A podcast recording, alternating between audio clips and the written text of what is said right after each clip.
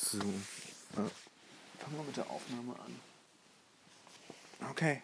Haben wir einen Namen für den Podcast? Um, ja. Haben wir? Du hast, grad, du hast doch gerade einen dir überlegt. Um, der seltsame Action-Sommer? Herzlich willkommen bei den Flimmerfreunden. Mein Name ist Bernd Begemann. Ich bin Kai Otto. Bernd Schado grüßt euch, er liebt euch, aber er muss proben, weil er Geld verdienen muss und wir ihm nichts mehr geben. Im Gegenteil, er musste sogar draufzahlen, die letzten Podcasts. Ja, das waren seine Vorräte, die wir angeknabbert haben, um diesen wundervollen Podcast aus der verrückten, wilden Welt des Films zu euch, den Freunden der Flimmer-Freunde, zu tragen. Obwohl unsere Freundschaft zu den Freunden ist ein bisschen angeknackst. Wir haben, wir haben viel Hass bekommen. Naja, Hass ist das falsche Wort, aber viel Widerspruch geerntet, was wir lange nicht mehr hatten, was äh, Pacific Rim anbelangt. Leute, Leute haben nicht verstanden, wie wir den Film gut heißen konnten und was wir an dem Film oh. gefunden haben. Echt?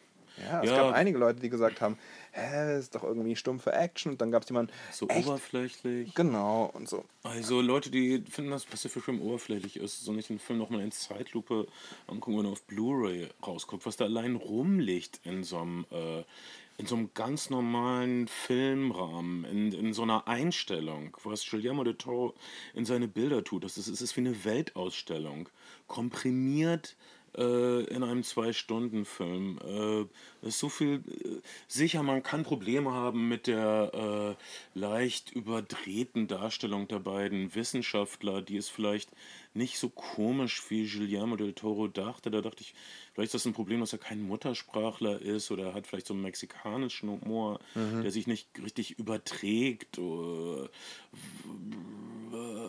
kann ich aber trotzdem nicht nachvollziehen. Äh, bei diesen Wissenschaftlern zum Beispiel äh, geht es den Wissenschaftlern um, um Pacific Rim. Ich möchte jetzt nicht abdriften. Leute wissen oft nicht, worüber ich rede, weil ich so dann über Sachen rede, die niemanden interessieren. Nicht mal mich. Naja, Und, aber, äh, aber, diese Wissenschaftler, da geht es ja nicht um die Komik. Es geht um ihre Verbundenheit, wie sie völlig gegensätzliche Temperamente sich lieben und zusammenarbeiten. Das, das ist ein bisschen das Thema des Films. Ja, und das ist auch das Thema des Films und sowas sehe ich immer gerne im Kino und sowas sehe ich auch gern in der Welt. Also jetzt liebt uns wieder, obwohl wir euch nicht mögen. Leute, Leute haben das, glaube ich, einfach als relativ flache Action abgetan und wussten nicht so richtig, wo der, wo der Unterschied ist zwischen zum Beispiel Transformers und Pacific Rim. Pacific Rim hat, das mögen einige als Manko ansehen, halt keine Megan Fox, die sich im weißen Oberteil, was zufällig nass ist, über ein Motorrad. Autowaschen, ja. ähm, und ähm, ich glaube, ich glaub, man muss wirklich, man muss wirklich ein bisschen, man muss vielleicht ein bisschen Guillermo del Toro Fanboy sein und man, man muss wirklich ein bisschen diese Perspektive des elfjährigen naiven Kindes einnehmen. Natürlich ist das nicht tiefschürfen, was da passiert auf eine Art und Weise. Aber, aber wenn man, wenn man Popcorn-Action will, dann bekommt man sie selten besser serviert als da. Und es gibt. Viele, viele Leute waren halt enttäuscht, weil sie dachten, es hätte mehr Seele und mehr Tiefgang. Äh, aber ich fand aber viel Seele und Tiefgang und dann verstehen wir da vielleicht was anderes drunter. Vielleicht hat Pacific Rim eine starke Frauenrolle mehr gepasst. Ich finde. Ich finde ich äh, zum Beispiel bemerkenswert, dass, dass der Film sich nicht wirklich eine Liebesgeschichte noch aufzwingt. Also du hättest eigentlich immer eine, eine echte Romanze zwischen dem Helden und, und der Frau irgendwie. Das hätte nur abgelenkt, weil die wahre genau. Liebesgeschichte bei Pacific Rim ist die Liebesgeschichte zwischen allen Menschen. Und es geht auch wirklich darum, unsere äh, Differenzen beizulegen anhand der Bedrohung, das klassische Thema aller Science-Fiction-Invasionsgeschichten. Und wir Fanboys, als die ich äh, Kai und mich in Bezug auf Pacific Rim bezeichnen dürfte, sind glücklich, dass die Chinesen unsere ausgestreckte Hand ergriffen haben und Pacific Rim zu einem Superhit in China gemacht haben. Und ich hoffe, das reicht für Pacific Rim 2, den ich sowas von sehen will und wo ich sowas von am Startwochenende drin bin. Ja. Und wenn ihr das nicht wollt, dann guckt doch zum zehnten Mal die Geschichte vom weinenden Kamel oder so. Das ist, ähm, Vollkommen richtig. Das ist ein bisschen, ein bisschen das Manko des Sommers, was uns auch zu den, zu den uh, Filmen bringt, über die wir heute sprechen, jedenfalls bedingt. Ähm, neue Franchises, Original-Franchises, die nicht auf irgendwelchen Büchern, Comic-Vorlagen äh, basieren, tun sich relativ schwer 2013 am Box Office. Und äh, Actionfilme sind definitiv schizophren geworden. Äh, Actionfilme waren, naja, seit den 80ern sind sie extrem ironisch und extrem Zwinker-Zwinker, extrem meta geworden und äh, das ist jetzt alles nochmal verschärft worden. Wir äh, nennen unseren Podcast Sommer 2013 Actionfilm im Wandel. Das ist alles nur, weil, weil ich, ich, ich bin nicht zur Uni gegangen und ich, ich durfte nie eine Doktorarbeit schreiben. Und ich bin immer glücklich, wenn ich einen richtigen Titel hinkriege. Und wo ich dann denke, dass, dass der Prof das dann liest und sich kurz am Brillengestell kratzt, wenn, ich weiß nicht, wie die das machen. Und dann sagen die so, oh ja, das ist schon ein Thema, Herr Begemann. Ich glaube, da muss noch irgendwas mit Diskursiv und Geschlechterrollen rein für den Titel, aber, aber ich weiß es auch nicht. Wow, außerdem sind Nazis scheiße. Ähm, da, das, das sowieso. Ähm, ja, aber es gibt auch eine faschistische Kontinuität. Obwohl mit faschistischer Kontinuität kann man überhaupt nicht mehr punkten an deutschen Unis heutzutage. Das war so ein bisschen die frühen Nuller konnte man damit punkten, aber jetzt ist das völlig vorbei. Jetzt hat man kaum noch Alt-68er-Profs, die das geil finden, faschistische Kontinuität. Ähm, sorry, ich kann euch nicht mehr helfen, ihr müsst jetzt allein klarkommen. Ich habe hab die Geschichte von dem Mediamarktverkäufer schon mal erzählt, der, der, sich, der mir was verkaufen wollte mit den, mit den Worten, also Technik. Äh, so, jetzt lassen Sie sich das mal von jemandem zeigen, der 68 was bewegt hat. Geil. Und zeigt mir so, zeigt mir so PC-Boxen im Mediamarkt. Ja. Ja, 68 ähm, hast du, weiß ich nicht, was bewegt, aber jetzt, jetzt bewegst du halt äh, Boxenkartons im Mediamarkt. Was auch okay Beuteln, ist, aber. Beuteln mit aber Scheiße auf Polizisten geschmissen. Danke. Das hat der dritten Welt echt gut getan. Das war ein Beutelscheiße-Wurf, der um die Welt ging, ey es ist auf jeden Fall eine tragische Karriere, wenn man sich als 68er begreift und auf 68 auf der Straße war, um jetzt sozusagen im Mediamarkt zu arbeiten, um nicht auf der Straße um zu sein. Um Mario Barths Werk zu tun. naja, wir gehen ja auch gerne im Mediamarkt. Äh, Olli Pocher, Mario Barth, hin oder her. Ähm, oh Mann. Ähm, ich sag mal, niemand hat es leicht. Äh, das Leben zeichnet uns alle. Ja. Äh, auch die Helden unserer Filme. Äh, wir sprechen über den Film White House Down über den Film Place Behind the Pines. Beyond the Pines. Beyond, Entschuldigung. Only mach God, du lieber weiter, bevor ich noch God einen Titel. Und, und das Only God Forgives, da habe ich dazwischen gequatscht. Only God Forgives. Nur Gott vergibt. Ich vergebe dir auch. Ach, vielen Dank. Um, ähm, nichts habe ich mir mehr gewünscht und nichts habe ich bisher. Und aber auch äh, das, das Sequel zu Kick-Ass 1 mit dem Namen Kick-Ass 2. 2. und es gibt wieder eine Menge Kick-Ass und Kick-Ass 2 äh, wir kommen gerade aus der Presse und, äh, und ich hatte meine erste große Auseinandersetzung, nein, überhaupt nicht, ich habe meinen Schwanz eingezogen und zwar passenderweise, weil ich ähm, am, Urin am Urinal stand und neben mir waren so zwei Journalistentypen, ja, ich war total enttäuscht, das war ja, ja das war eine billige Version des ersten Straight to Video, bla Echt? bla bla. Das war alles so oberflächlich. Der, der erste war noch rotzfrech. Und ich habe noch nie so ein Wort das wie ist, rotzfrech benutzt. Naja, der Punkt ist natürlich, dass du, dass du mit dem ersten immer überraschen kannst und das und, und dieses, diese Überraschung, diese Untergrund-Credibilität, die geht dir natürlich mit einem Sequel automatisch verloren. Das also liegt ja irgendwie auf der Hand. Ja. Aber, aber, aber, das hat dem Film nicht schlecht getan. Überhaupt nicht. Und ich würde mal vorweg sagen, all die Sachen, die der erste Film richtig gemacht hat, hat dieser hier auch richtig gemacht. Für, für die Uneingeweihten, Kick-Ass ist eine Comic-Verfilmung, aber eine Meta-Comic-Verfilmung mhm. über Comic-Buch-Fans, die äh, Superhelden-Comics lieben und sich selbst in Superhelden verwandeln. Was fast schon wieder ein eigenes Genre werden könnte, wenn man ja. die Produktion der letzten Jahre sich anguckt. Ja, Defendor gesehen zufällig. Auch nee. ein Film über, äh, über Superhelden ohne echte Superkräfte, die äh, sich verkleiden, weil Kicks. sie Ungerechtigkeit haben. Ja. Und äh, äh, ich komme jetzt zu. Äh, äh oh, äh, kleine ähm, Note nebenbei. Es, es gibt ja tatsächlich äh, der erste reale Welt-Superheld, von dem ich weiß, ist Phoenix Jones aus, aus Seattle. Okay. Ähm, der hat aber einen Fehler gemacht. Er hat Leute verprügelt, von denen er dachte, sie wären in einer gewalttätigen Auseinandersetzung, aber die haben nur getanzt. Die kamen besoffen aus der Disco und haben, wie das junge Männer so tun, so, so, so rumgealbert und sich so ein bisschen so, hey. Und dann okay. sind dann so getan, als würden sie sich prügeln. Und er hat das für eine echte Prügelei und er hat die alle bewusst ausgeschlagen und ist daraufhin verhaftet worden von der Polizei und äh, ist dann demaskiert worden, dass das Leben imitiert die Kunst. Und hat jetzt seinen Job verloren. Er arbeitet nämlich mit autistischen Kindern zusammen im echten Leben. Autistische. Kinder verzichten auf ihren Lehrer wegen eines Missverständnisses. Auf jeden Fall ist dieses vigilante Thema in den USA mehr als hier. Hier habe ich noch nicht so viele Superhelden gesehen. Aber ähm, es gibt diverse Reportagen darüber. Ich habe ja unlängst die Geschichte mit den Prostituierten in Las Vegas erzählt. Mhm. Äh, naja. Und äh, Kick-Ass als das als Comic rauskam, warst du so ähnlich wie ein prophetischer Comic ungefähr. Äh, ein spekulativer Comic. Und jetzt aber tatsächlich hat die Wirklichkeit das ähm, überholt. Echte, normale Menschen mit normalen Jobs ziehen sich Kostüme an, patrouillieren die Straßen, reden Crackdealern und Prostituierten ins Gewissen, verteilen Suppe an die Armen, versuchen aber eher was für ihre Nachbarschaft, ihre Gemeinschaft zu bewegen, statt äh, tatsächlich in gewaltige Auseinandersetzungen verwickelt zu werden. Äh, und äh, in äh, Kick-Ass wurde schon mal angedeutet, dass äh, wenn man heutzutage ein berühmter Superheld werden will, geht das nur über YouTube-Klicks. Über YouTube-Klicks und Facebook-Follower. Ja. Ähm, Wenn ihr ja, irgendjemand Twitter-Follower. vieles, was der Schurke in Kick-Ass 2 macht, macht er nur wegen der YouTube-Klicks. Und äh, das ist eigentlich eine ganz lustige Szene, wenn das so ankündigt, so Superschurken haben, haben, halten ja immer eine Rede für ihre Untergebenen. Wir werden das und das, wie in, äh, das, in Unverbesserlich 1, äh, wo er meint, wir werden den Mond stehlen. Das ist äh, eine gute Umschreibung, was Superbösewichte immer tun. Sie halten diese großen Reden. Der große Höhepunkt der Kick-Ass 2 äh, Bösewicht-Rede ist dann, wir werden Millionen von YouTube-Klicks bekommen.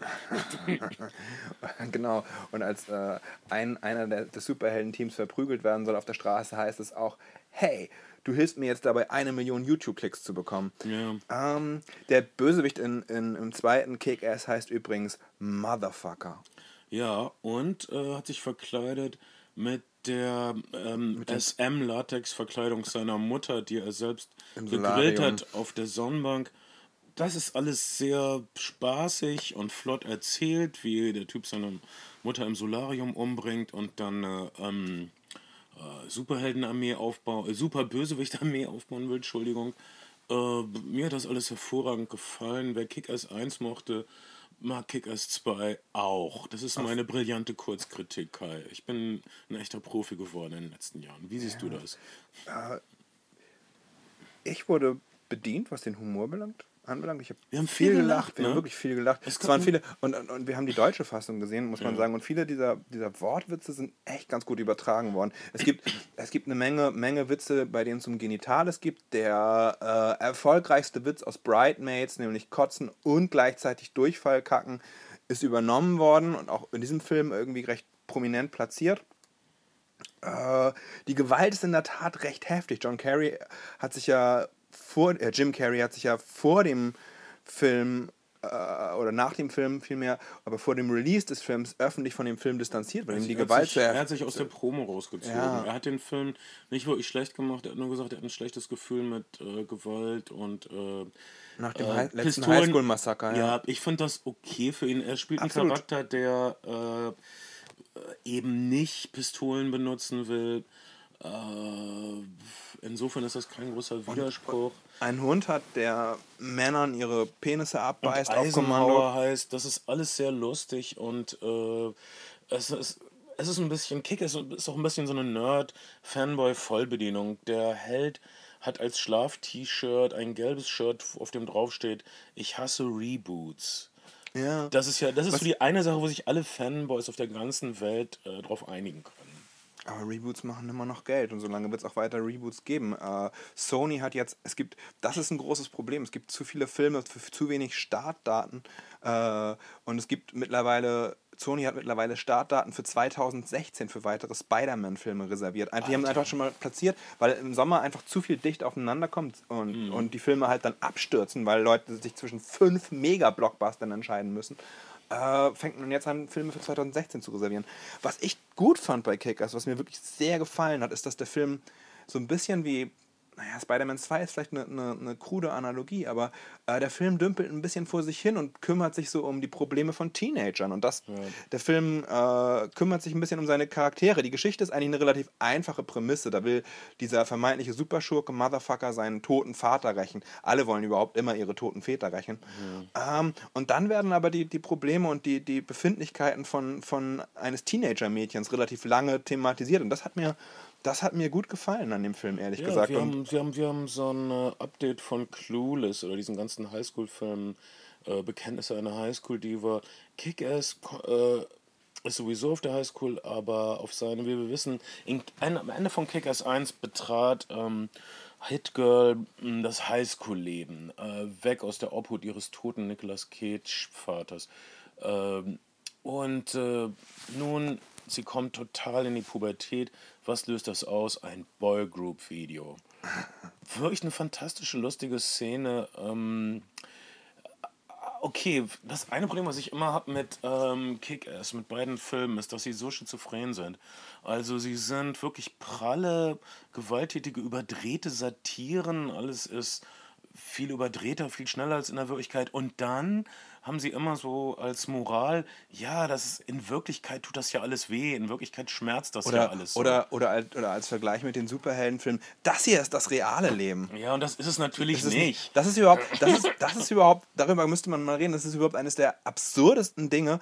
Also es gibt Superheldenfilme und diese Superheldenfiguren sind, wenn man siehe The Incredible Hulk, ganz offensichtlich oft äh, Metaphern oder Analogien für Teenager, die ihre Sexualität entdecken und die, die in die Pubertät kommen und damit nicht so richtig umgehen können. Jetzt verlangen auf einmal alle, dass Superheldenfilme wie The Dark Knight, Batman total erwachsen sein müssten. Also ein Teenager-Franchise, was, was ursprünglich für Kinder war, müsste, also müsste, müsste auf einmal eine gewisse Reife oder, oder, äh, oder ein gewisse, gewisses Erwachsenenpotenzial haben. Das das finde ich eine find ich eine komische, komische Sache, dass man, dass man sagt, äh, hier ist irgendwie Comics für Kinder und Jugendliche sind auf einmal ernsthafte Geschichten für Erwachsene, die uns was über die Welt erzählen. Hm, ich mhm. weiß nicht. Ja, äh, ich würde sagen, das ist eine von diesen Schizophrenien, die man nicht lösen kann. Äh, ähnlich schizophren zum Beispiel wie viele äh, Actionfilme oder viele Western waren, die dann äh, gewalttätig sind und uns dann predigen, dass Gewalt zu nichts führt. Aber wir sehen doch, dass Gewalt eine Menge bewirken kann. Und dass die Bösen dann einfach tot sind und nichts Böses mehr machen. Und äh, das ist die Schizophrenie des Kinos. Äh, Kino ist gut für Konflikte.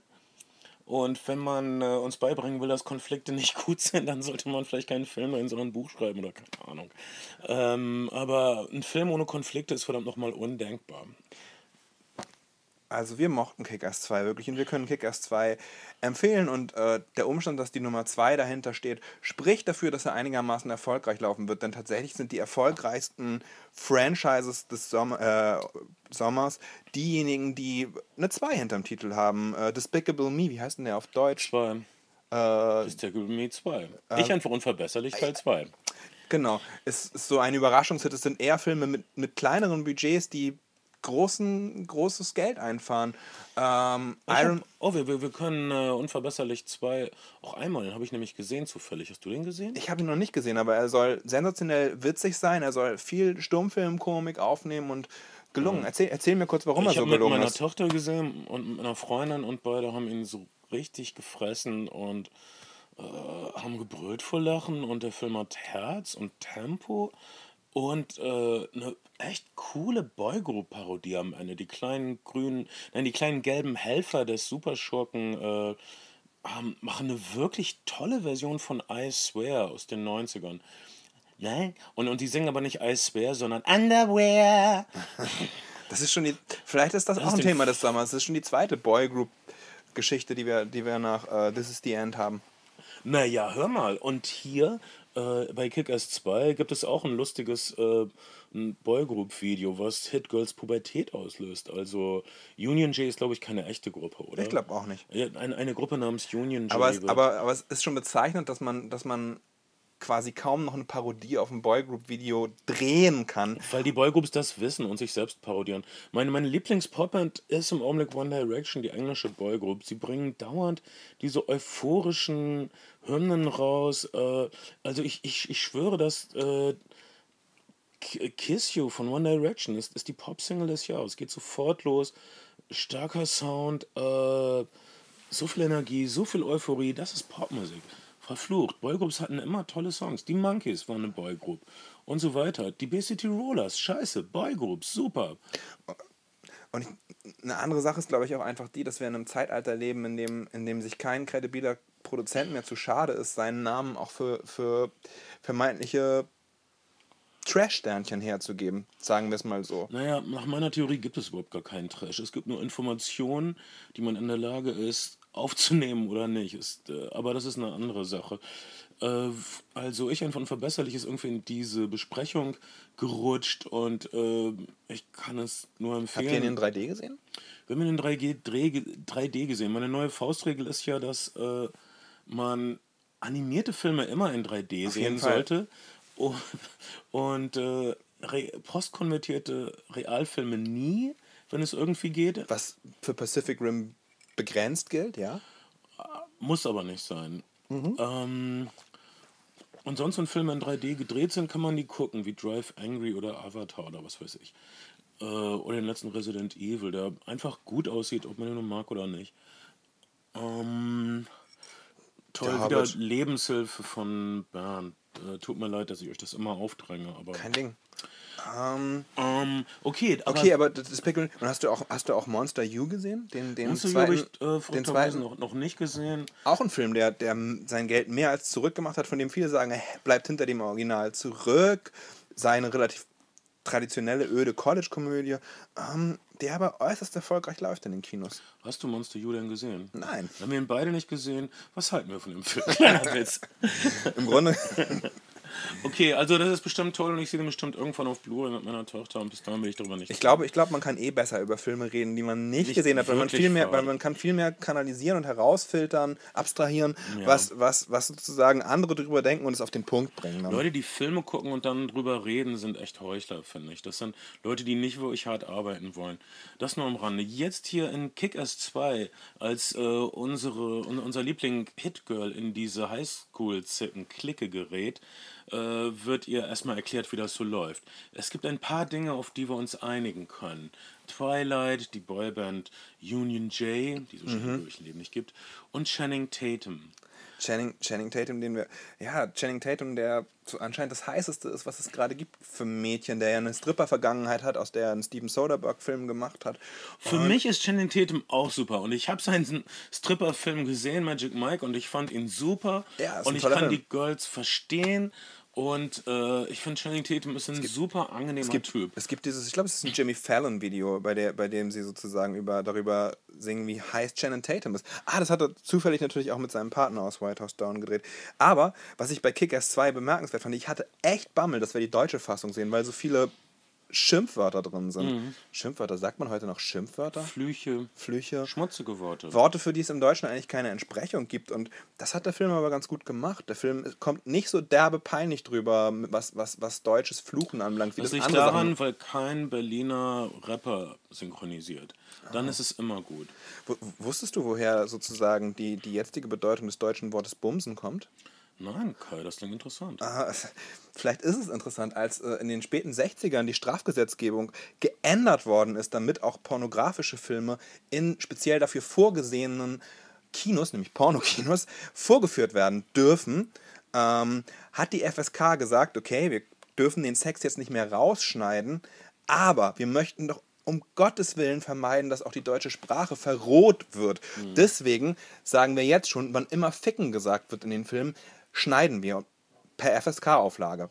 Wow. Ähm, und die FSK ist aber gleichzeitig, hat aber gleichzeitig gesagt, wir wollen, wir wollen ein Wort, eine Alternative anbieten, die nicht sexuell konnotiert ist. Und das, das Bumsen als Ficken-Alternative ist ein Vorschlag der FSK. Und die Verleiher haben dann, weil alle wussten, dass sozusagen irgendwann Bumsen für Ficken steht, dieses Wort halt aufgenommen. Und dann gab es halt irgendwie die bumsfidelen Schornsteiger und äh, auf der Alm wird gebumst und, und dadurch hat Bumsen die, die, die, die, die Bezei- also ist Bumsen sozusagen als Synonym für Ficken zu verwenden.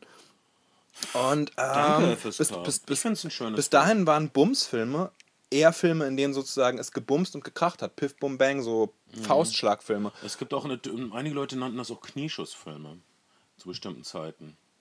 Äh, Pornos. Nee, also Actionfilme, also Ah, okay. Gewaltfilme äh, wurden Knieschussfilme genannt. Ich kenne für Pornos noch das, das, das, das, das äh, dänischer Western, weil, da, weil die aus. Skandinavien. Ja, es ist, es ist wie dieser Witz, wo ein Typ am Ostseestrand sitzt und ihn jemand fragt: Hey, was machen Sie denn da?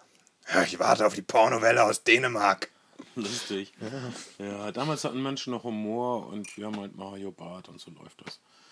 Aber wir sind halt am Arschende der Geschichte geboren worden und, äh, und müssen jetzt das Beste draus machen. Hör mal, ich habe eben eine goldene Brücke gebaut mit Channing Tatum. Ich weiß und ich habe sie, ich hab sie Du so hast sie torpediert. verlabert, weil du einfach sprechen kannst, du ähm, intelligenter Hund. Oh. Du. Und ähm, du, das sollst du ja auch tun, ist ein freies Land. Aber, aber, aber die. Channing Tatum, die Channing Tatum, äh, äh, äh, bau doch noch, also jetzt wo der Brückenkopf schon errichtet ist, bring uns doch aufs andere Ufer. Channing Tatum ist der Held des neuen Roland Emmerich-Films mit dem Titel White House Down.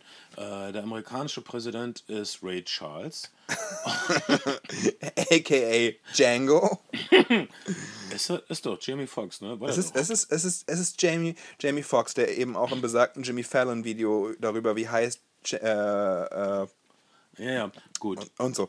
Äh, genau. Und, Und, äh, äh, jeder, jeder, jeder demokratische Präsident hat einen Film eines deutschen Regisseurs verdient, der ihn als Helden darstellt. Das war zuletzt in den 90ern Bill Clinton, der in Air Force One von, Von Harrison Ford. äh, von Harrison Ford gechannelt und von Harald Petersen äh, geehrt wurde. Wolfgang Grunde. Petersen, ja. Wolfgang Petersen, nicht Harald Petersen. Als meine Eltern, als meine Eltern Interesse bei mir für Filme bemerkt haben und sie sich gedacht haben, dass eigentlich ist es ganz rührend, dass Eltern sich Gedanken darüber machen, was sie ihrem Kind zum, zu, zu Weihnachten schenken, habe ich äh, Wolfgang Petersens Autobiografie bekommen. Ich mag die großen Geschichten. Das ist, das ist ganz schön. Das ist ich mich gefreut. cool von deinen Eltern. Ja, es war ganz süß. Weißt du, was ich gekriegt habe von meinen Eltern in dem Alter? Denen ist aufgefallen, dass ich, naja, oft allein in meinem Zimmer bin und sie haben mir. Äh, Pornoheft. Nein, von Dale Carnegie geschenkt das Buch Wie man Freunde gewinnt. Äh, und, und hast du irgendeinen Ratschlag daraus mitgenommen, der dir Ich bis heute. Das, ja, ich habe das gelesen und war so angewidert von dem, was da stand.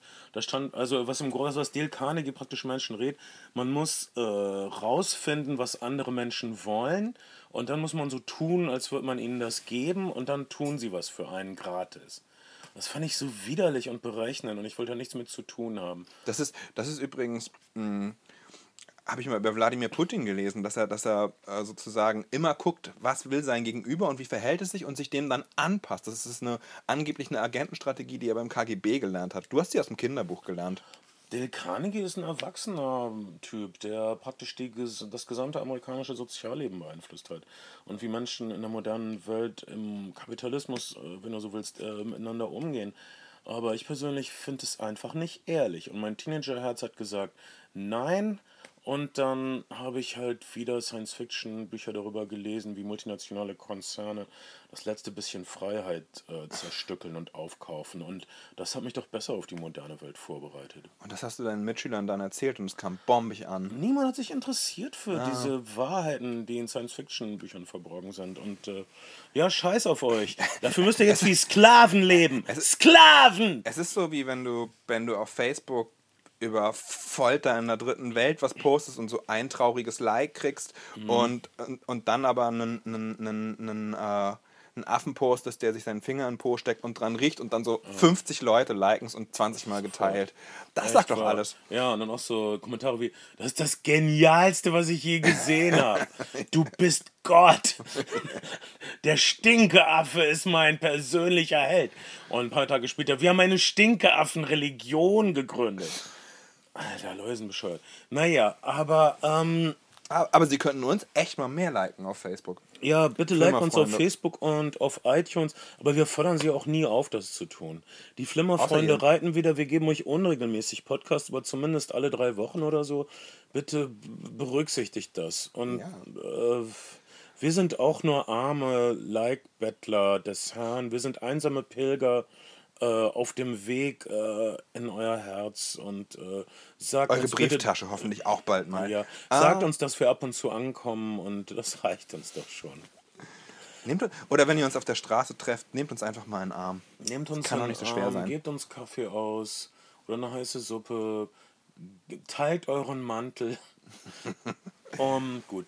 Äh, hör mal, wieso kommen wir nicht dazu? Das ist, ist, White, White House Down. das ist White wie House- dieser Roman von Kafka, das Schloss. Man Das kommt Schloss. nie zum Schloss. Du bist, du bist du- meine Mauer. Du bist die Mauer am mir leid, hast Schloss. du die Michael Haneke-Verfilmung von das Schloss? Egal. Ähm, Wie, wie kann ein katholischer Österreicher so protestantisch freudlos sein wie Michael Haneke? aber die, die Ironie ist ja auch, dass nicht nur, dass sozusagen äh, nicht nur der Protagonist nie zum Schloss kam, sondern auch Kafka hat das Schloss nie verendet, äh, verendet vollendet wie alle seine Romane Skizzen geblieben sind. Äh, aber, aber reden wir über, über, über White House Down, was ja auch eine Art von Schloss ist. Ey, da ist die Brücke. Ja, okay. Diesmal ähm, gibt uns Roland Emmerich eine Traumversion von Barack Obama oder wie man sich Barack Obama vielleicht gewünscht hätte, als netten Typen, der seine Wurzeln nicht vergisst, der wirklich was bewegen will, mhm. der sich verantwortlich gegenüber Kindern fühlt und ähm, der ähm, wirklich, wirklich versucht, Frieden in den Nahen Osten zu bringen und der sich wirklich frontal mit der Rüstungslobby anlegt. Was, was, äh, wo man halt der Film ist, das muss man vorweg sagen, ist kolossal gefloppt in den USA. Ist der zweite große Flop, den, den Sony. Äh Na, nicht kolossal. Er hat schon so, weiß nicht, 80 Millionen oder so gekriegt. Ja, aber es ist schon. Aber er, hat auf, er ist weit davon entfernt. Willst du es nachgucken gerade? Ich gucke jetzt gerade mal nach. Das mache ich sonst nie, aber das würde mich wirklich interessieren. so wie ich das sehe, ist er so ein. Naja, er hat Geld verloren, aber das Problem ist, es hat vorher einen, das weiße, also die Handlung von White House Down ist natürlich, es ist praktisch stirbt langsam, aber im Weißen Haus. Genau. Das Weiße Shannon Tatum heißt auch äh, John Cale, aka John McClane, und er hat die Bruce Willis Gedächtnisfrisur und er hat das Bruce Willis Gedächtnisunterhemd. Nichts buchstabiert so sehr Actionfilm wie schmutziges Männerunterhemd. Absolut. Das muss einfach sein. Ähm, ich äh, schlage jetzt im Internet. Kannst du ein bisschen was erzählen? Ich bin nicht multitaskingfähig. Ähm, soll ich kurz das Internet erklären? Nein, Kids wissen das. Ähm, also, was ich, was so ich eben. viel hier im Internet, wusstest du das? Es gibt so viel. Ähm. nee, ich, okay. ich habe nur, hab nur eine Seite, hornyhorse.net. Nein, ähm, kleiner Witz, der nicht witzig ist. Ähm, was ich erzählen wollte, ist, dass man sieht, wie lang eine Produktionsgeschichte von einem Hollywood-Film sein, sein kann. Denn offensichtlich äh, greift der Film als, als Hintergrundgeschichte den arabischen Frühling ein wenig auf. Er ähm, scheint, scheint einen, einen wankenden Präsidenten vor den Wahlen stützen zu wollen. Dabei ist mittlerweile Barack Obama als der Hardliner schlechthin verschrien, der in vielen Sachen härter ist als George W. Bush, der eine Wischiwaschi-Position zum äh, ähm, arabischen Frühling hat und naja, der jetzt auch noch einen Whistleblower an den Hacken hat das ist alles, das ist alles, macht nicht alles richtig. Seine, seine Popularitätswerte in den USA sind wirklich katastrophal. Und, ähm, das Coole ist, ist in der zweiten Amtszeit, er muss nicht populär sein. Er muss nicht populär äh, sein, aber er macht auch nichts daraus, dass er in der zweiten Amtszeit ist. Hinzu kommt, äh, der, Film, der Film idealisiert dieses Washington als, also es gibt ein Mädchen, die, die Tochter von John Cale, die nichts sehnlicher wünscht, als äh, ins Weiße Haus zu kommen und sich es anzugucken und dieses und, und sozusagen das politische System der USA idealisiert. Und wir sind gerade sozusagen in einer Phase, wo der Kongress nichts auf den Weg kriegt. Äh, Republikaner und Demokraten blockieren sich, wo sie können. Äh, seit seit äh, Obamas Wiederwahl sind zwei Gesetze verabschiedet worden. Erst alles andere ist irgendwo in irgendwelchen Ausschüssen zum Erliegen gekommen oder steckt fest. Leute sind echt gepisst, dass nichts passiert und dass alle nur noch gucken, dass sie, wenn sie aus ihrem Amt raus sind, einen Lobbyistenjob kriegen. Ironischerweise, ähm, naja, okay, Lobbyistenjob wollen ja auch alle haben, wenn sie fertig sind. Ich ja. meine, Joschka Fischer spricht für BMW und so. In Deutschland ist es, in Deutschland ist es, was das anbelangt, nicht so viel anders. Ähm, und Leute nehmen auch kein echtes Sabbatical. In den USA ist es eine Quote von 54 Prozent aller, aller Leute, die, die sozusagen im Kongress gesetzen, gesessen haben, bei den Senatoren noch mehr als ähm, bei äh, ja. Ha Rap, Leuten aus sein, trotzdem, aber das, aber, aber ähm, ironischerweise ist das ähm, deutsche System handlungsfähiger. Ich würde auch sagen, die, die deutsche Justiz ist äh, nicht so anfällig wie die amerikanische. Also in den USA, wenn du naja, ein paar Millionen hast, kommst du einfach nicht in den Das deutsche System ist aber auch immer dann besonders handlungsfähig, wenn du natürlich gleiche Mehrheiten hast im Bundesrat und im Bundestag. Ansonsten kannst, hast du es auch Gut, bisweilen so reden, das ist jetzt, aber, ähm, okay, ähm, also reden also, wir da, da nicht drüber, weil du da mehr von verstehst als ich. Ähm, jedenfalls, dieses kleine Mädchen glaubt an die Demokratie, was voll wie, wie dieser Simpsons, diese Simpsons-Folge ist, voll dieser Lisa, Simpsons. Ja, stimmt. Und, und von vor, als Al Gore noch im Amt war, Mr. Vice President, ein kleines Mädchen ist dabei, ihren Glauben an die Demokratie zu verlieren.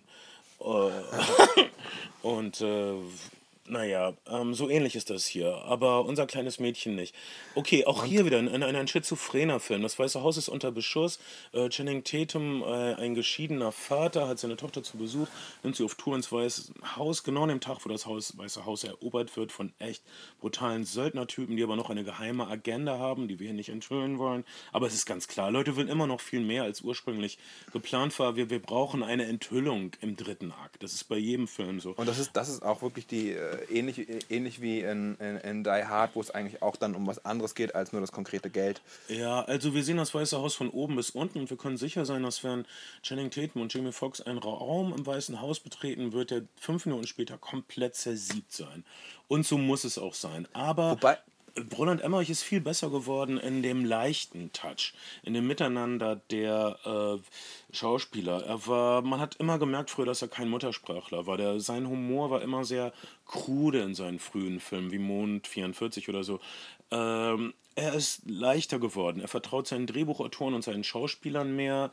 Äh, der Humor ist okay. Also die, diese, diese kleinen Touches für das, wenn äh, der schwarze Präsident Jamie Foxx äh, seine Waffe abführt, dass er erstmal die Brille aufsetzt und so weiter. Ja. Ähm, du, du, du, dich hat das nicht so überzeugt, aber ich fand Ah. das nett. Ich, ich, ich fand, ähm, also ich musste erstmal schlucken bei der Exposition, als die angenehm lang ist, wie du auch festgestellt Die hast. wirklich lang ist. Als- Also als- das ist das letzte Mal, dass ich, dass ich im Kino so eine lange Exposition bei einem Action-Abenteuerfilm gesehen habe. Gott, das war in den 70ern, glaube ich. Und aber dieser Film braucht wirklich eine halbe Stunde, bis irgendwas explodiert oder irgendwas geschossen wird. Toll. Also wir kriegen echt alles erklärt. Alles kriegt ein Setup oder sind geheime Tunnel oder nicht im Weißen Haus. Okay, wir wissen also, dass es diese Tunnel gibt und so weiter. Uns werden wirklich so 30 Sachen gesagt in der ersten halben Stunde, die wir dann später brauchen werden. Das stimmt. Und, und es beginnt tatsächlich mit diesem, mit diesem Helikopterflug, der unangenehm patriotisch ist über diese Washington Landmarks, würde man wohl sagen. Und eine Musik, die dich an The West Wing erinnert hat, eine Assoziation, die ich dann, nachdem du es mir erklärt hast, auch hatte. Gut, dass wir Leuten was erklären und gut, dass du mir Dinge erklärst. Na, doch? Ich bitte dich, Kai. Ohne dich für ich nichts, aber danke. Ähm, und äh, dann geht es los. Und ich war, war ein bisschen, war von diesem Patriot, patriotischen Ding echt ein bisschen unangenehm berührt. Äh, ich weiß nicht, ob das sozusagen die europäische, schrägstrich deutsche Perspektive ist, dass ich mit Nationalismus und, und Patriotismus, äh, was ja unterschiedliche Sachen sind durchaus, erstmal nichts anfangen kann, aber das ist mir schon schwer untergegangen. Schöner fand ich schon die, die, die Shannon Tatum-Figur und, und das, das Vater-Tochter-Verhältnis war schon ganz hübsch. Ja, ähm, es ist äh, schon übliches Actionfilm-Sujet, der halb schlechte Vater, der zurück ins Herz seiner Tochter will und das natürlich nur kann, indem er echt viele üble Typen erschießt. Das, äh, das ist eins meiner Lieblings-80er Jahren Actionfilm-Klischees und äh, da habe ich überhaupt nichts gegen. Äh, aber Channing Tatum äh, trägt das sehr gut. Er ist, er, ist, er ist ein physischer Schauspieler. Er ist schon ein glaubwürdiger Action-Schauspieler, obwohl er dieses äh, hübsche Gesicht hat, was, was Frauen lieben. Und ich inzwischen auch, Entschuldigung.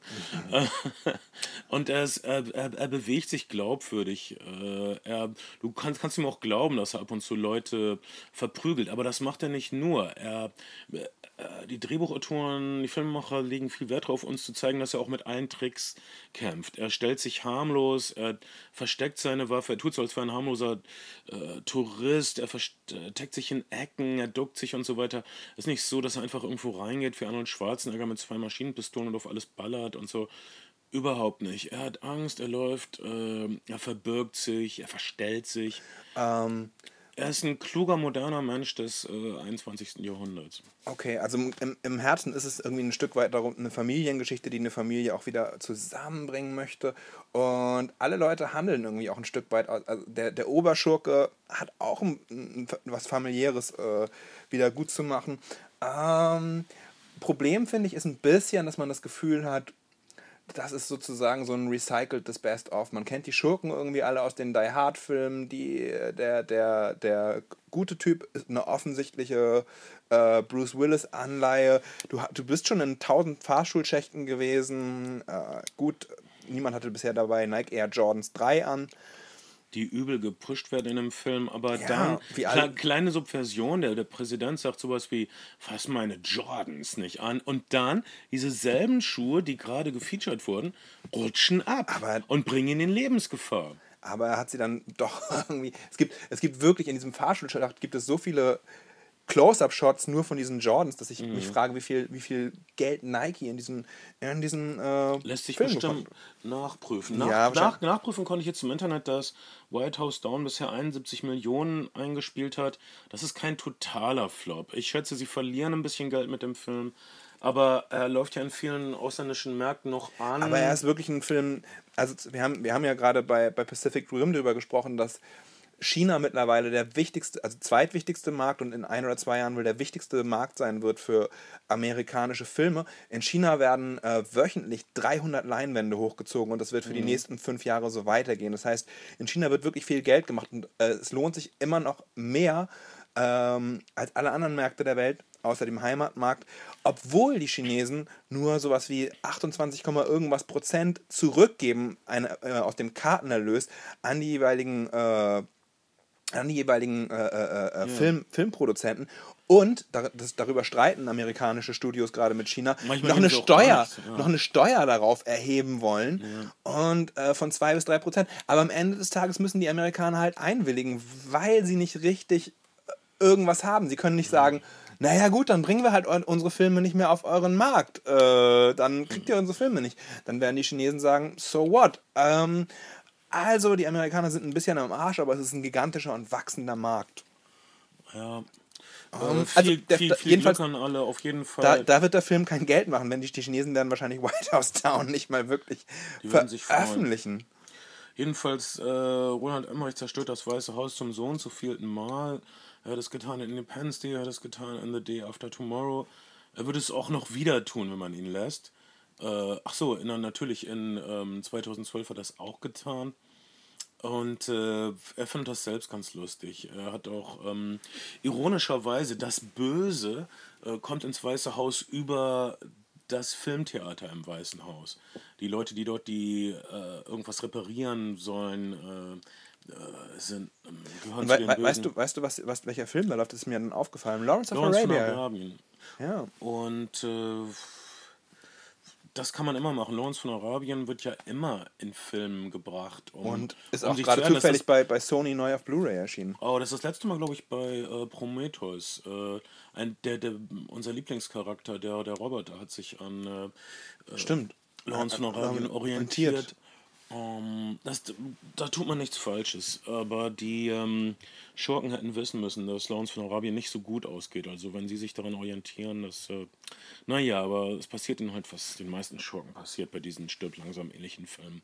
Sie werden aufgemischt und sie werden in ein übles, tödliches Katz-und-Maus-Spiel verwickelt. Äh, Channing Tatum turnt also überall rum im Weißen Haus, äh, zusammen mit dem Präsidenten oder ohne ihn. Äh, sie probieren den Fuhrpark aus. Äh, es gibt äh, herzerfrischende Prügeleien. Äh, Okay, die, die Fuhrparksache ist wirklich ein bisschen neu. Man denkt sich aber auch, was für ein Schwachsinn. Aber es ist sehr lustig. Auf jeden Fall, das Weiße Haus nicht, ist nicht so wahnsinnig groß. Ich glaube, sie, es, es gibt keinen Raum, den sie nicht demoliert haben und was weiß ich. Äh, trotzdem mochte ich den Film, weil ich irgendwie ein Herz für Roland Emmerich habe. Weil, guck mal, Roland Emmerich bezeichnet sich selbst als Grüner. Er sucht irgendwie nach einer Möglichkeit, äh, er, er, sucht nach einer Brücke zu diesem Patriotismus. Er will das Gute in Amerika sehen, weil er ein guter Schwabe ist. Er sieht, was äh, die Amerikaner für Süddeutschland getan haben. Sie haben uns letztendlich vor dem Faschismus und vor dem äh, Stalinismus bewahrt, die Amerikaner. Vielleicht auch, weil sie ihre Produkte verkaufen wollten und so weiter. Aber das haben sie nun mal getan. Und ähm, er will diese Brücke nicht cutten. Ich glaube, ich glaube, ein Stück weit hat man auch das Gefühl, sozusagen, dass sowohl, äh, sowohl Wolfgang Petersen als auch, als auch Roland Emmerich äh, versucht haben, dieses liberale Pussy-Image von der demokratischen Präsidenten, nämlich Bill Clinton und, und Barack Obama, irgendwie äh, ein bisschen zu konterkarieren. Obwohl, wie gesagt, Barack Obama ist ein echter Hardliner, wenn es darum geht, zum Beispiel die Einschränkung von Rechten, wenn es um die Aufrechterhaltung von Guantanamo geht. Ähm, da ist der, da ist Ja, der viel ja, weiter und, und den also- Einsatz von Drohnen, da ist der viel weiter außen, äh, rechts außen, als George W. Bush jemals gewesen ist. Äh, es ist eine Wunschversion von Barack Obama und ich kann nur sagen, äh, ihr werdet doch nicht ernsthaft glauben, dass ein amerikanischer Präsident sich irgendwann mal nicht wie ein amerikanischer Präsident benehmen wird. Das glaubt ihr doch wohl nicht ernsthaft, ihr naiven Kinder. Ja, also ich hatte, ich hatte auch Spaß mit dem Film, um das mal, um das mal. Äh, ich habe sogar was gefühlt. Es gab sehr viele rührende Sachen. Oh, all, all, all, die Sachen sind hervorragend. Roland ich hatte Emmerich, auch feuchte Augen, als das Mädchen mit der Fahne auf. Ja, Roland Emmerich wie ähm, Steven Spielberg sucht, sucht immer das Sentiment und er sucht auch immer die Klarheit. Ähm, äh, Steven Spielberg inzwischen ist meiner Meinung nach ist einer von meinen Lieblingsfilmen machen. Er ist so gereift. Äh, ich finde, wir sollten mal einen Spezial Steven Spielberg-Cast machen. Ich finde seine letzten beiden Filme. Lincoln? Ge Gefährten, Lincoln, Tim und Struppi. Warhorse war leider fürchterlich. Nein, fand ich nicht. Äh, kann ah, ich mit dir darüber diskutieren? Äh, Kannst du wirklich. und äh, äh, Roland Emmerich ist da noch nicht. Roland Emmerich ist selbst verwirrt von all diesen Dingen. Er will auf jeden Fall, ein, er, er, er, will das Gute am Patriotismus, Patriotismus haben und er will es scheiden von den Bösewichtern, die den Patriotismus nur benutzen für ihre Geschäfte. Äh, das gelingt ihm nicht ganz, weil sowas kann man auch im echten Leben nicht ganz hinkriegen. Deshalb ist der Film natürlich schizophren. Er will die äh, Schauwerte eines Actionspektakels, er will auch natürlich sehr viel zerstören, er will auch die Bösen alle killen auf möglichst malerische, kinetische Art. Staat und gleichzeitig eine Botschaft vom Frieden im Nahen Osten verbreiten. Naja, wir haben das Problem, was wir auch in Kickers haben. Konflikt, ohne Konflikt kein Film, gerade dann, wenn man den Frieden propagieren will. Am Anfang denkst du wirklich kurz, auch weil es dieses Walk and Talk bisweilen gibt auf den Gängen, es ist wie so eine wie so eine Popcorn-Action-Version von The West Wing. Genauso wie Lincoln eine Historienfilm-Version von The West Wing. Ja, Lincoln, Lincoln hätte ja, Steven Spielberg hatte, was echt erstaunlich ist, Steven Spielberg ist Steven, äh, fucking Steven Spielberg und, und du denkst so, wenn der seinen Namen irgendwo hinschreibt, reicht das, um alles, um irgendwie alles green, äh, greenlit zu kriegen. Aber er hatte echte Probleme, Lincoln finanziert zu bekommen. Lincoln war, das Drehbuch hatte glaube ich 1300 Seiten, war dann tatsächlich lange als, als HBO-Miniseries im Gespräch, was der Sache vielleicht besser getan hätte. Aber Darüber hatten wir schon gesprochen. Oh, ich glaube okay. vorletztes Mal. Okay. Mein Wissen ist begrenzt und ich schöpfe, ich schöpfe aus dem immer wieder gleichen Pool und ähm, in der Hoffnung, dass Leute wenn, dann irgendwann in der Mitte eingeschlafen sind und vergessen haben, was ich in der zweiten Hälfte erzählt habe. Das darf ich auch mal drauf. Aber ich finde, du hast jetzt gerade wieder hervorragend eine alte Weisheit illustriert, nämlich wenn man immer wieder das wiederholt, was man mit Sicherheit weiß, kann man keine Fehler machen. und deswegen ist White House Down auch ein sehr in Ordnung, stirb langsam sechs. Sechsteil. Es ist ein Stirb langsam. Äh, Roland Emmerich will einen Stirb langsam Film machen, den, den, den auch Grüne okay finden können. Ähm, allerdings, äh, Obama ist nicht so wie Jamie Foxx und er hat richtig, richtig schlimme Probleme. Deshalb ist sein scheiß Haar grau geworden. Ich möchte kein scheiß Präsident sein. Ich möchte äh, nicht so ein niedergehendes Imperium beschützen müssen. Das ist bestimmt einer der miesesten Jobs überhaupt. Äh, und äh, ach, wirklich, ich bin so froh, dass ich kein öffentliches Amt inne habe. Ja, wir haben kurz drüber nachgedacht. Außer Bürgermeister von Hamburg, wahrer Bürgermeister von Hamburg. Wir haben wirklich kurz darüber nachgedacht, für die Bundestagswahl 2013 anzutreten, als die Entschuldigung, ich wollte jetzt Flimmerfreunde sagen. Flimmerfreunde. Flimmerfreunde, das ist ja. Die Flimmerfreunde-Partei. Ja, und, äh, Eine Partei so flimmerig, dass er euch anders wird. Genau. Aber wir konnten uns nicht auf ein Konzept einigen, weil ihr noch zugehört habt, als ich das vorgeschlagen habe. Deshalb. Naja, mit der Frauenquote war es auch nicht so weit her.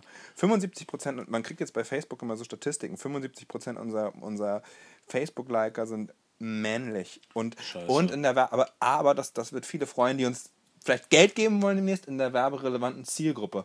Ha! Also wenn wir, wir, wir, sozusagen, was die Demografie anbelangt, sind wir das Beste, was, was, man, was man sich suchen kann, um das Produkte zu platzieren. Beste. Aber wirklich. Ähm, also White House Down kann man auch sehen, wenn man möchte. Genauso wie bei Kick-Ass 2. Das äh, man muss schon sagen, heutzutage, du kriegst echt das, was draufsteht. Bei Kick-Ass 2 kriegst du Kick-Ass 1, aber in der Pubertät. In der White House Down kriegst du Stirb langsam, aber im Weißen Haus. Und äh, Bruce Willis ist ein Grüner. Und äh, Tja, aber was kriegt man bei Only God Forgives? Oh, okay. Das ist wirklich eine mm, ne interessante Sache. Äh, was man nicht bekommt, das kann man glaube ich sagen, ist Drive 2. Das hätten sich viele, viele Leute gewünscht und ich habe viel Hass für den Film auf Facebook gelesen. Weniger, der, der Film hat Kritiker gespalten, er ist in Cannes ausgebuht worden, aber, aber insgesamt sind die Kritiken eher positiv. Aber die Leute, die reingegangen sind, die gedacht haben, oh, der neue Niklas Winning Reffen-Film, haben gedacht, ah, mussten schlucken. Und, und, und, und, und all diese süßen Indie-Mädchen, die waren, ah, der war so süß in Drive, der war so irgendwie so traurig und das war so cool, da war so tolle Popmusik. Und gehen jetzt also in diesen Film, eine Vorstellung, die, in der ich gesehen habe, also erstmal sind echt einige Leute rausgegangen und hinterher standen wirklich alle ratlos im Foyer, guckten nochmal auf die Poster und schüttelten so den Kopf und so und, und, und redeten so im gedämpften Ton miteinander und sagten so Sachen wie, ja, ich fand das irgendwie, aber das, ob das nun jetzt sein musste, dass der jetzt... Ähm, also erstmal, Niklas Wending Reffen hat vielleicht ein, ein großes Trademark, wenn man, wenn man sozusagen eine, eine, eine künstlerische Kon äh, Konstante, etwas, das ihm vielleicht als Auteur mehr als alles andere darstellt. Und das sind Männer, stille, schweigsame Männer, unter deren Oberfläche es brodelt und die zu extremen Gewaltausbrüchen neigen. So, Soziopathen, wenn man so möchte. Das sieht man in Bronson, das sieht man extrem Pusher. in, in Pusher auch, äh, in, der, in, der Pusher, äh, in den Pusher-Filmen. Man sieht es am allerextremsten in, in Valhalla Rising, man sieht es auch in Drive und man sieht es wieder in Only God Forgives.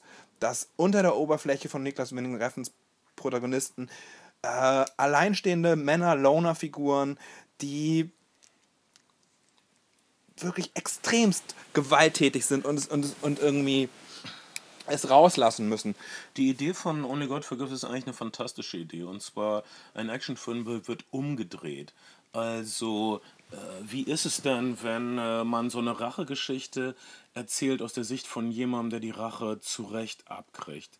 Äh, hier sind also zwei Brüder in Bangkok. Bangkok ist eben diese völlige Höllen-Zwielichtwelt. Und äh, der Regisseur stellt sie auch immer so dar, alles ist rot, dunkle Gänge, er hat sehr viel gelernt von David Lynchs Beziehung zur Innenarchitektur. Das ist keine Wand, es, es ist die Pforte zur Hölle! Absolut. Was, was auch sehr Lynchian ist oder sehr David Lynch-mäßig und an, zum Beispiel sehr stark an Lost Highway äh, erinnert, ist, äh, ist das Sounddesign. Du hast im Grunde genommen ist fast die gesamte Atmosphären- und Sounddesign-Spur weggenommen und es ist nur so ein oft nur so ein Rauschen in den Räumen und die Figuren, ich weiß nicht, ob das in der deutschen Synchro durchkommt, spielen halt extrem hölzern, wie Schablonen. Das ist offensichtlich Absicht. Da irgendwie, da gab es auf Facebook so Posts wie, was für schlechtes Schauspiel, aber es, aber es ist wirklich, ja. es ist wirklich, das Hölzerne ist natürlich extrem beabsichtigt an der Stelle. Die Handlung ist, dass, äh, das muss man wissen, dass Bangkok eigentlich so eine Stadt ist, wo Verbrecher aus dem Westen hingehen als Durchgang und dann nicht da wirklich wegkommen. Sie können nicht zurück, weil sie vielleicht gesucht werden, Dreck am Stecken haben, Ärger mit bestimmten Leuten haben. Äh, sie können von da aus nicht wirklich weiter, weil sie kein Visum haben oder so. Sie sind also in Bangkok, machen dort ihre zwielichtigen Geschäfte, bauen dort ihre zwielichtige Existenz auf. Hier sind zwei Brüder, die äh, ein Kampfsportzentrum oder sowas betreiben, nebenbei Drogen verticken. Einer dieser Brüder ist sehr, sehr böse. Woher wissen wir das?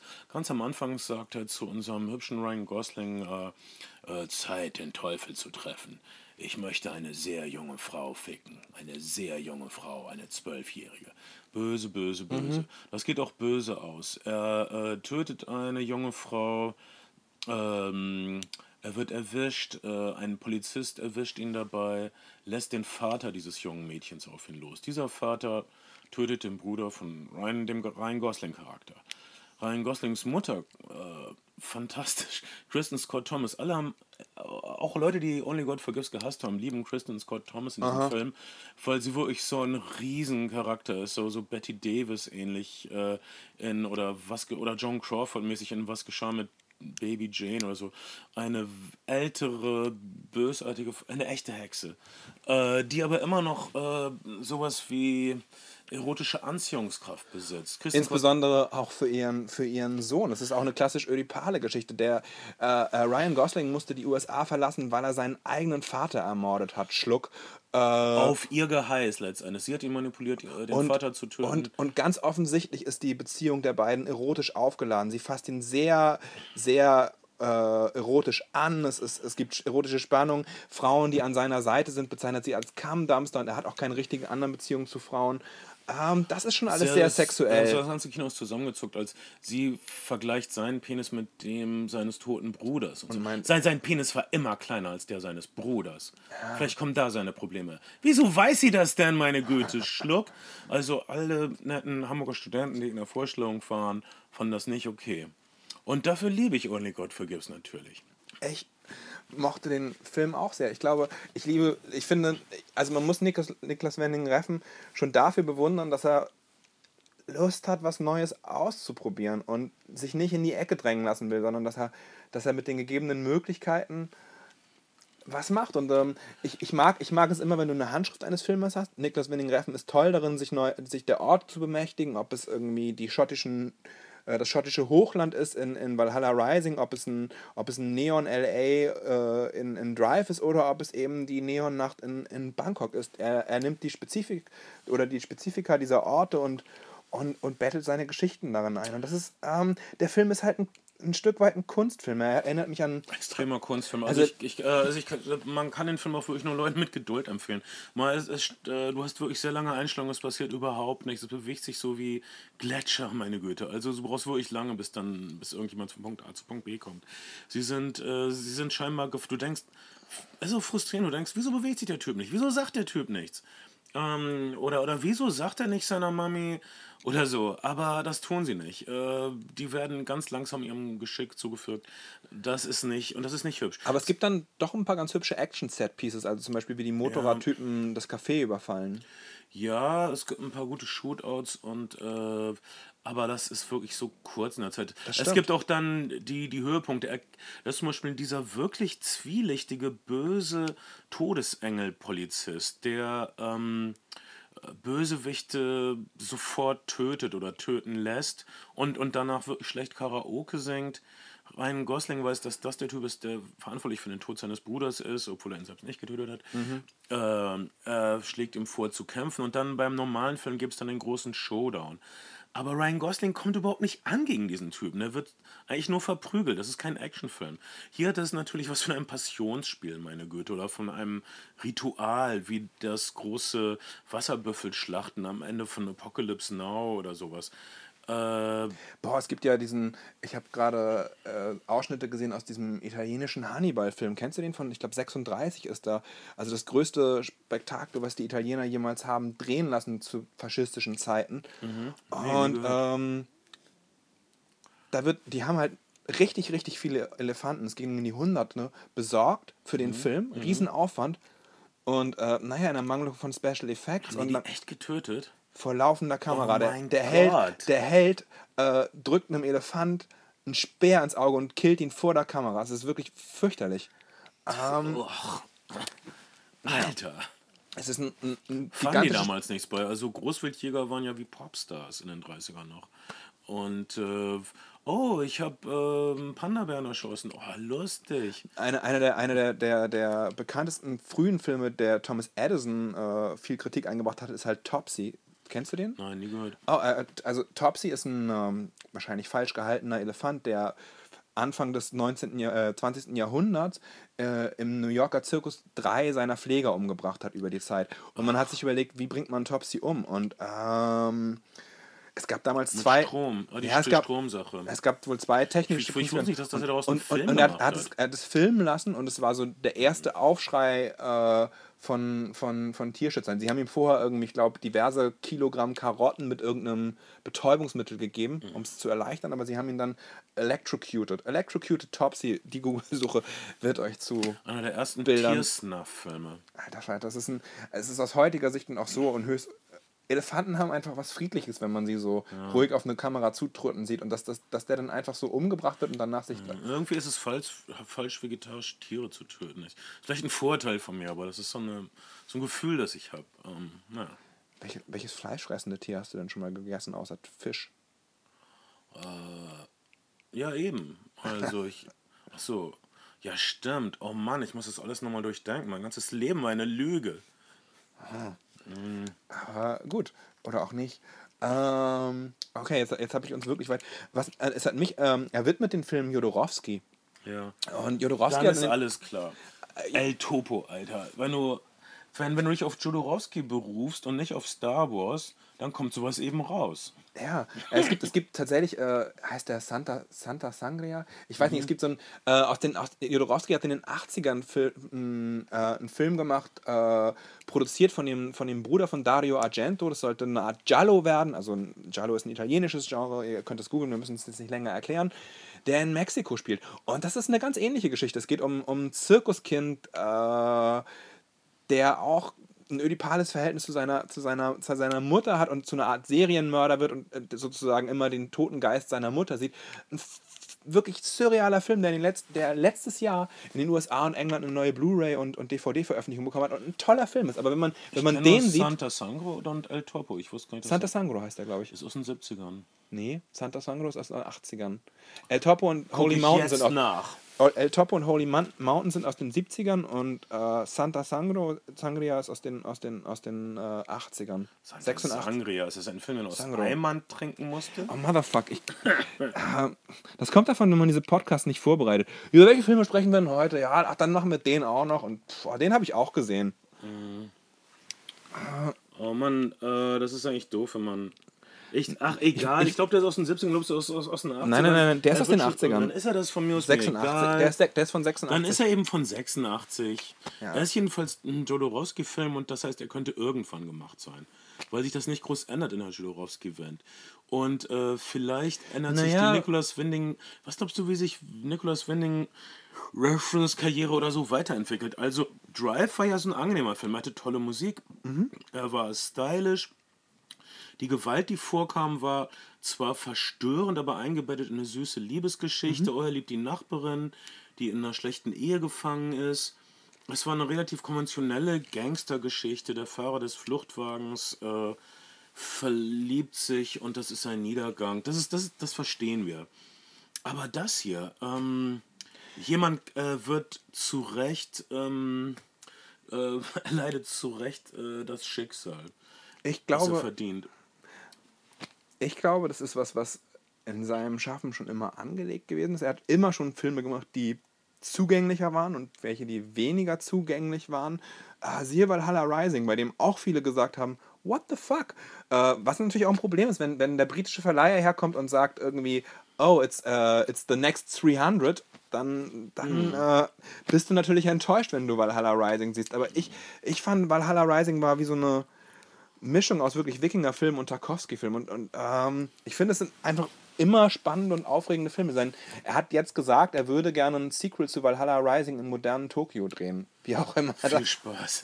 wie auch immer das ausgehen soll. Ich, ich beneide absolut niemanden, der solche Sachen stammt wie Nicholas Winding und so. Was ich echt seltsam finde, ist der Film ähm, äh, Only God Forgives ist so seltsam, ist so fetischistisch. Äh, es, es, es geht doch um, äh, dass man, um, um, um den Wunsch, äh, keine Hände zu haben, weil man mit diesen eigenen Händen vielleicht seinen Vater äh, getötet hat oder seine, die nackten Brüste seiner eigenen Mutter berührt hat. Das wird alles nur angedeutet. Äh, man muss sich die Querassoziationen denken. Es wird fast nichts verbal erzählt.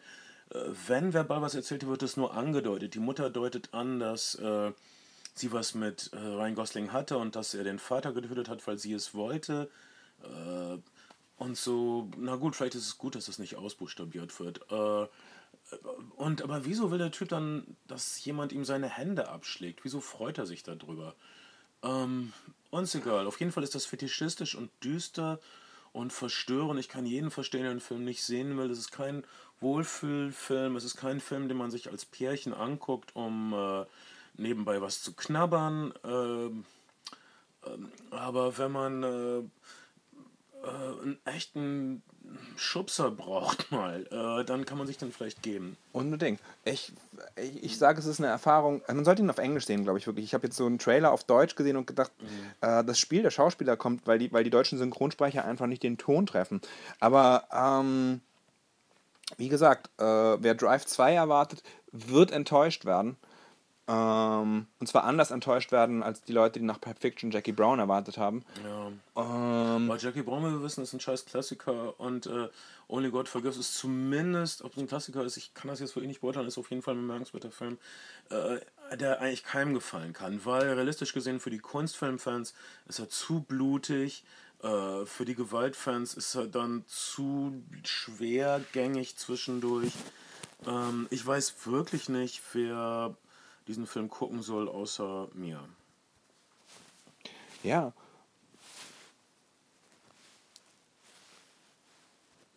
Okay. Äh, Ryan, Ryan Gosling auf jeden Fall auch äh, Teil des vierten Films, über den wir heute sprechen. Ryan Gosling dieses Jahr insgesamt drei Filme im, im, im Kino gewesen. Gangster Squad, den du noch nicht gesehen hast. Von, Ja. dem, ich, von dem ich aber einfach mal pauschal sage, er ist scheiße. Ich habe ihn gesehen.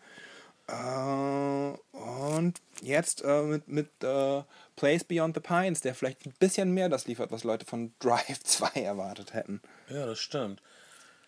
Es, äh, auf jeden Fall ist es äh, kein so stilisierter Film, aber Ryan Gosling spielt praktisch dieselbe Rolle. Er spielt eine Art Stunt-Typ, der seine besonderen Fahrfähigkeiten diesmal als, als Motorradfahrer und nicht als Autofahrer, aber ist ja egal, äh, benutzt, um äh, bei Verbrechen hilfreich zu sein.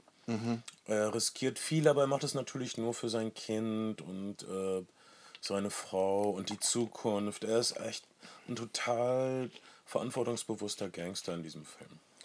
Auf eine Art und Weise, auf jeden Fall.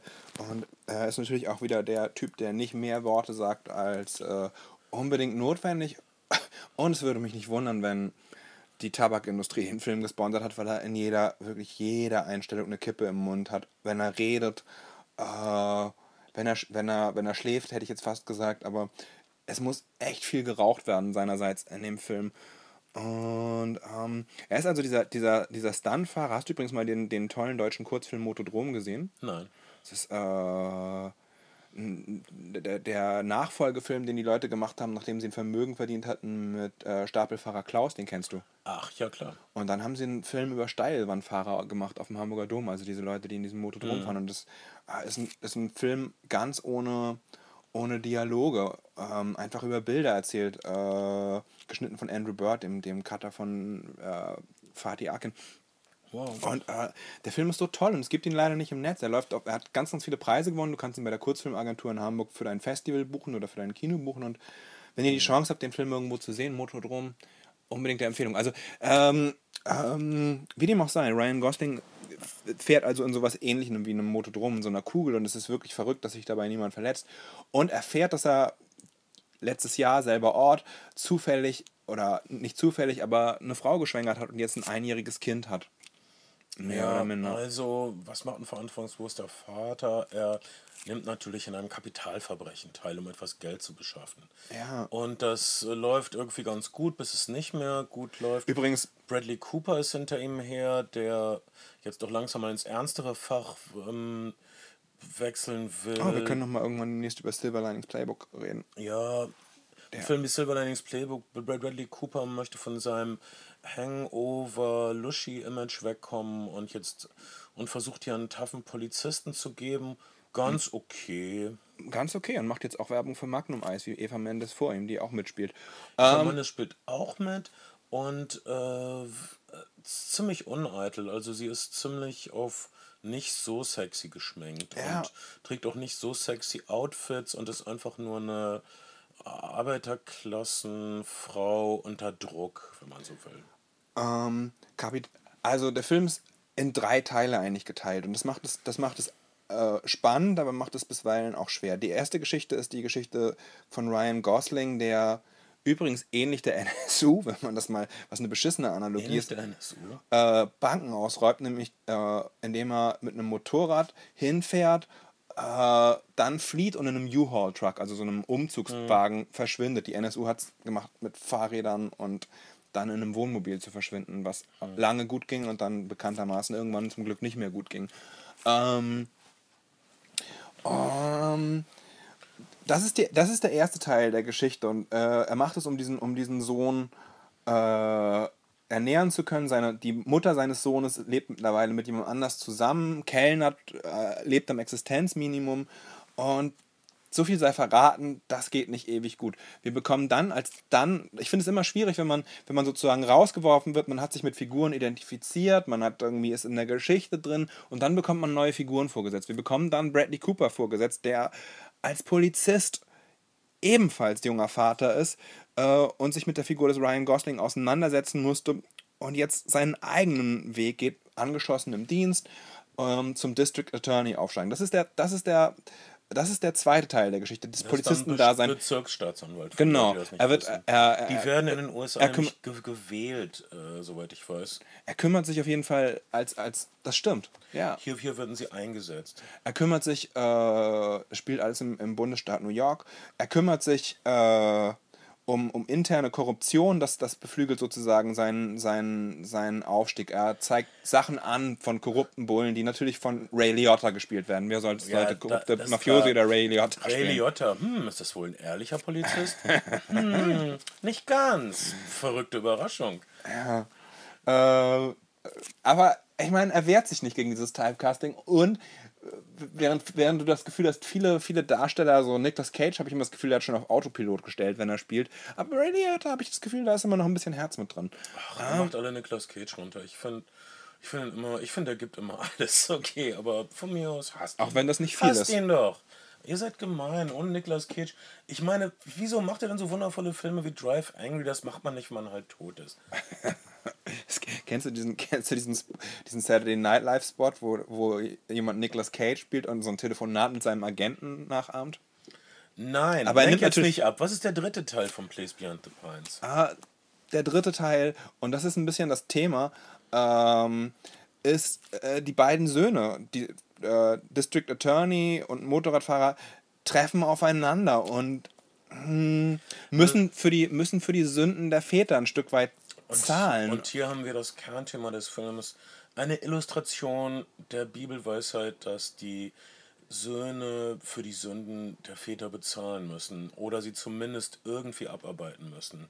Das Böse, was man tut, verschwindet nicht, bloß wenn man selbst nicht mehr im Bild ist. Das Böse geht weiter über die Generationen, es lebt fort, es pflanzt sich fort in den Taten derjenigen, die uns beerben. Du hast fast, ja, das, das, total. Und das auch mit so einer, in dem Film mit so einer gnadenlosen Mechanik. Es geht, in, im, es geht ja wirklich in Filmen nicht um Wahrscheinlichkeiten oder irgendwie Realismus, aber das hat sowas wie von Uh, Faust im Nacken on the Waterfront von Elia Kazan oder, oder so, so ein Film wie Giganten in den 50er Jahren, wo alles so eine Zwangsläufigkeit entwickelt, finde ich. Also dieses 50er. Interessanter Punkt. Was mir gefällt bei Place Beyond the Pines ist, also die Fotografie sehr. Es ist alles so eine Herbstwelt im mhm. Grunde, man sagen. Äh, viele nette, also es ist überhaupt nicht stilisiert, wie sagen wir mal Drive oder so. Es ist, es ist ein Realismus, aber in diesem Realismus äh, kommen dann auf einmal solche äh, Prismen der Unwirklichkeit. Wir sehen an einer Stelle Ryan Gosling äh, durch den Wald fahren auf seinem Motorrad so schnell er kann und das Bild gefriert so. Und dann auf einmal hat man den Eindruck, dass er nicht vorankommt. Äh, wir haben den Eindruck, dass egal wie schnell er sich bewegt, er kommt nicht von der Stelle. Das ist so, ein, so eine ganz einfache filmische Sache, die dann unglaublich berührend ist, weil vorher hast du diesen Realismus, du hast diese echten Menschen in, in diesen bedrängten Lebensverhältnissen und dann hast du auf einmal dieses äh, diese unwirklichen Visionen, die die Wahrheit sagen über okay. ihr Schicksal, über ihre Zukunft. Das stimmt, du, du, du, hast, du hast wirklich so, so eine Art soziale Erdung des Films irgendwie ein Stück weit, aber du hast wirklich auch das, was sozusagen, also Elia Kazan ist ja auch jemand, der, der sozusagen äh, in Anführungszeichen sozial realistische Geschichten erzählt hat, aber natürlich ist das immer auch irgendwie ein ganzes Stück Hollywood-Größe und das ist so dann, das ist dann sozusagen die, die nächste Dimension. Und ähm, Derek Gianfranco heißt der Regisseur, glaube ich, hat vorher wirklich wenn ihr, wenn ihr jemals einen Datefilm wählen wollt, wählt nicht Blue Valentine. Das ist sein Nein, Debütfilm. Es ist, ist äh, es ist, äh, es ist mein Pärchen, was sich irgendwie noch liebt, aber dann, sich kaputt dann, macht. danach wollte er nie wieder ein Paar sein mit irgendwem. Okay, also man genau. kann sagen, dieser Regisseur hat schon eine etwas melancholische okay. Weltsicht. Äh, Aber es ist auch gar nicht sein Debütfilm, das habe ich, hab ich verbaselt. Das ist sein erster regulärer Kinofilm. Ja. Er, hat, er, hatte vorher, vorher einen Abschlussfilm gemacht, ungefähr zwölf Jahre vor Blue Valentine. Schwarz-Weiß, ja. sehr formalisiert. Und er hat halt, er hat sowas gesagt wie, ah, ich bin Künstler, ich ähm, kümmere mich nicht um Marketing, ich kümmere mich nicht um Jobs. Und tatsächlich habe ich in einem Interview mit ihm gelesen, ähm, er hat also dieses, er hat ein paar Jahre lang vom Arbeitslosengeld gelebt. Und Kann man machen, wenn man keine Kinder hat? Genau, und, und das Blue Valentine Script war halt schon, schon irgendwie fertig, seit 1999 schon, und dann ist er Vater geworden und irgendwann, als er gemerkt hat, dass er sozusagen die, die, äh, die, die Windeln für sein Kind aus, einem, aus, dem, aus, dem, aus dem Cookie Jar, aus dem Kleingeldglas äh, Glas zahlt und das Klein, Kleingeldglas auch hat, hat er gesagt, okay, ich nehme jetzt einen Job an für irgendeinen Imagefilm, für irgendwas Kleines und hat gemerkt, er ist eigentlich total eingerostet und hat dann Dokumentationen gedreht für MTV, für äh, Puff Daddy, Sean, Sean Combs und äh, Ich sehe deine zukünftige Biografie, Kai. Du wirst ein Kind machen und dann wirst du wegkommen aus deiner Tretmühle und große Filme machen. Denn äh, Place Beyond the Pines, das konnte man nicht erwarten von einem Regisseur, der sowas gedreht hat wie Blue Valentine, was ein kleiner Beziehungsfilm ist, also die Art von Film, die Gott Studenten einfach lieben und also ein ernster Beziehungsfilm, naja, ähm, äh, aber das hier ist für euch ein, ist ein Wurf, würde ich sagen, Place Beyond Ja. the Pines.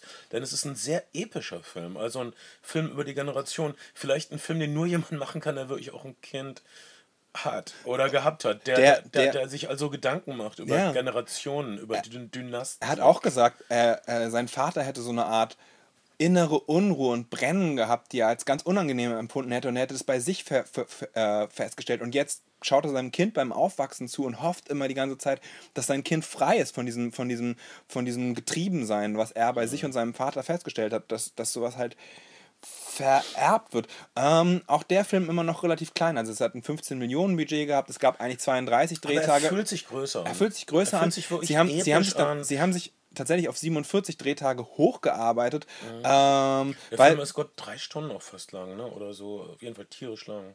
Ich glaube 149 Minuten oder so. Ja, naja gut, also zweieinhalb Stunden. Ähm, na, ich habe die Vorschau mitgerechnet, was weiß ich. Auf jeden Fall hatte ich wirklich so ein, äh, wirklich das Gefühl, dass es so ein spiritueller Nachfolger ist, auch von so Filmen wie Rocco und seine Brüder oder auch der Pate, irgend so ein Gen- Generationenporträt. Mhm. Äh, ein wirklich groß empfundener Film. Auf Also jeden Fall. Eine Sache, die man echt selten sieht. und Ich der Score von Mike Patton. Oh ja, das ist ja dein, einer deiner persönlichen Hausgötter. Was ich akzeptiert habe, Kai. Ja. Ich, äh, ich mag Mike Patton, aber das kann man den Teenagern heute auch nicht mehr sagen, weil man, wenn man, das ist, das ist so wie wenn, wenn, wenn 50-jährige Männer früher Grateful Dead T-Shirts getragen haben. Nein, das ist schlimmer. Nichts ist schlimmer als Jerry Garcia. Lass uns nicht drüber streiten. Also, Ja, ich mag, ich, ich mag, nein, ich finde Mike Patton schon irgendwie. Mike Patton hat auf jeden Fall nie 20-minütige Gitarrensoli gespielt, insofern ist es nicht so schlimm. Ähm, aber das ist, es gibt, es wird bald wieder eine Generation geben, wahrscheinlich, die äh, 20-minütige Gitarrensoli total aufregend findet, weiß ich nicht. oder ironisch und dann halt. ironisch aufregend, wenn es das gibt. Ich, ich finde ja nicht, dass man ironisch irgendwas genießen kann, aber ich, ich, ich finde, man kann Hass gucken, okay. Man kann irgendwas total hassen und es dann mit Genuss gucken und es völlig verachten, aber es ironisch gucken, das habe ich nie verstanden. Ich verstehe auch, ich verstehe es auch nicht. Es gibt ja diese entdeckte Drag-Partys und irgendwie 90er-Partys, die halt diesen, bei dem alle auf diesen Eurodance der 90er abtanzen und das ist irgendwie Hathaway, lustig. wie witzig! Aber die Wahrheit ist, dass die Leute wirklich Hathaway lieben. Die Leute lieben wirklich Mr. President und Dr. Alban und tun so, als würden sie da drüber stehen.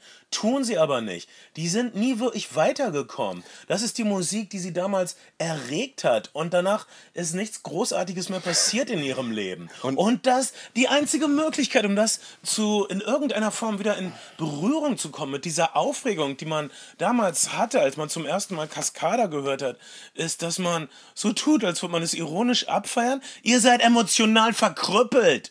Ihr seid die Launen, die der Herr ausspucken wird. Aber es sind auch 18-jährige Teenager da, die noch nicht mal geboren waren, als Mr. President Coco Jumbo gesungen hat. Äh, hoffentlich sage ich da nichts Falsches. Ich weiß nicht, wie alt Coco Jumbo Mm. Nein, ist. haben sie. Oh ja, ja, Coco Jumbo, ai, ai, ai. Ah, Mann. Ich weiß nur, dass die Studiosängerin, die für Mr. President im Studio war, die hat auch für sieben andere Dance-Acts der 90er Es gab, gesungen. es gab eine, das haben Das nicht die wirklich. ein, das war, nee, das, das war immer eine Mann. Studiosängerin, die Es war nicht die, die sich im Playboy ausgezogen hat. Ähm, die hat sich nicht nur im Playboy ausgezogen, aber es war eine verrückte Zeit damals. aber ich kenne Gabi halt ein bisschen näher und äh, ah, später ist sie sich anders genannt. Ach, Erinnerungen, was soll ich sagen? Ich, das, das wird dir sicher in spätestens fünf Jahren einen Buchdeal einbringen. Ja, ja, ja. Und, und eine erfolgreiche Talkshow-Reise. Es wird kürzer als das Daniela Katzenberger Buch. Daniela Katzenberger hat ein Buch geschrieben, schreiben lassen wahrscheinlich. Bücher für Menschen, die nicht lesen wollen. Das ist das Größte.